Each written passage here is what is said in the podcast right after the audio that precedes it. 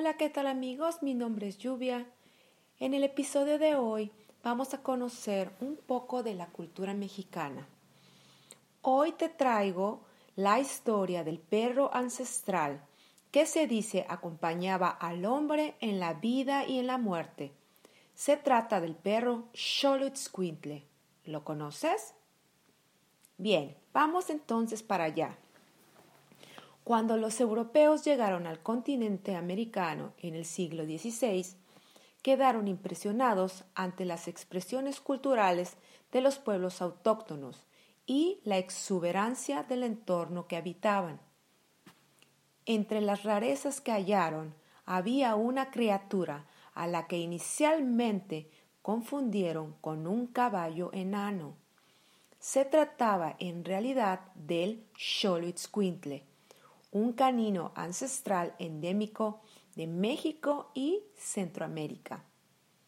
Convivía con los antiguos mexicanos de diversas culturas como compañero incondicional de su propietario, incluso después de su muerte, pues se creía que acompañaba a sus dueños a transitar el camino hacia el Mictlán, el inframundo o sitio del eterno descanso y servía como ofrenda funeraria para sus amos.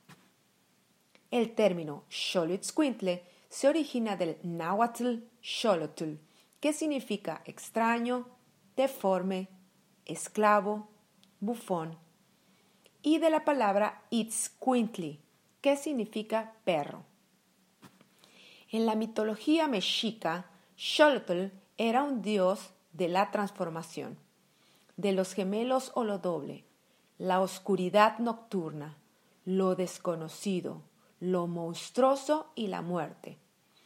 Era considerado el hermano gemelo y contraparte del dios Quetzalcoatl, la serpiente emplumada, quien representaba la vida, la luz y el conocimiento.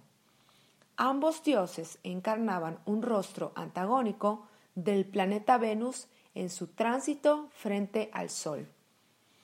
Especialistas aseguran que este perro tiene más de 7.000 años de antigüedad, sin que el hombre haya intervenido en su generación, lo que la hace una de las razas más antañas del mundo. En América, el Xoloitzcuintle era más que un simple animal. A este cánido se le consideraba un animal sagrado, un guardián y aliado trascendental. El Xoloitzcuintle estuvo al borde de la extinción durante la colonización europea. Por un lado, debido a que los conquistadores hallaron en él una fuente de alimento inmejorable para sus expediciones y, por otro lado, porque se buscaba eliminar las tradiciones religiosas relacionadas a este animal. De esta forma, esta raza fue obligada a guarecerse en la sierra de Oaxaca y Guerrero, donde encontraron refugio y sobrevivió durante cientos de años valiéndose de sus instintos. Sus particularidades, como la falta de pelaje y la pérdida temprana de sus dientes, lo hacen único. Ya desde la antigüedad se usaba para tratar malestares reumáticos al dejarlo dormir sobre la zona afectada y era excelente compañía para personas asmáticas. Tras la Revolución Mexicana, la imagen del Xoloitzcuintle fue adoptada por artistas como Frida Kahlo, Diego Rivera, Rufino Tamayo, entre otros, como uno de los símbolos nacionalistas que intentaban recuperar la identidad mexicana europeizada durante el porfiriato. El Xoloitzcuintle su inteligencia, así como su temperamento social, fiel y cariñoso, pero también territorial y vigilante, lo hace ideal como un perro guardián y de compañía. La falta de pelaje y la pérdida temprana de sus dientes son expresiones de un genotipo semi-dominante que se presenta a raíz de una mutación genética en esta raza.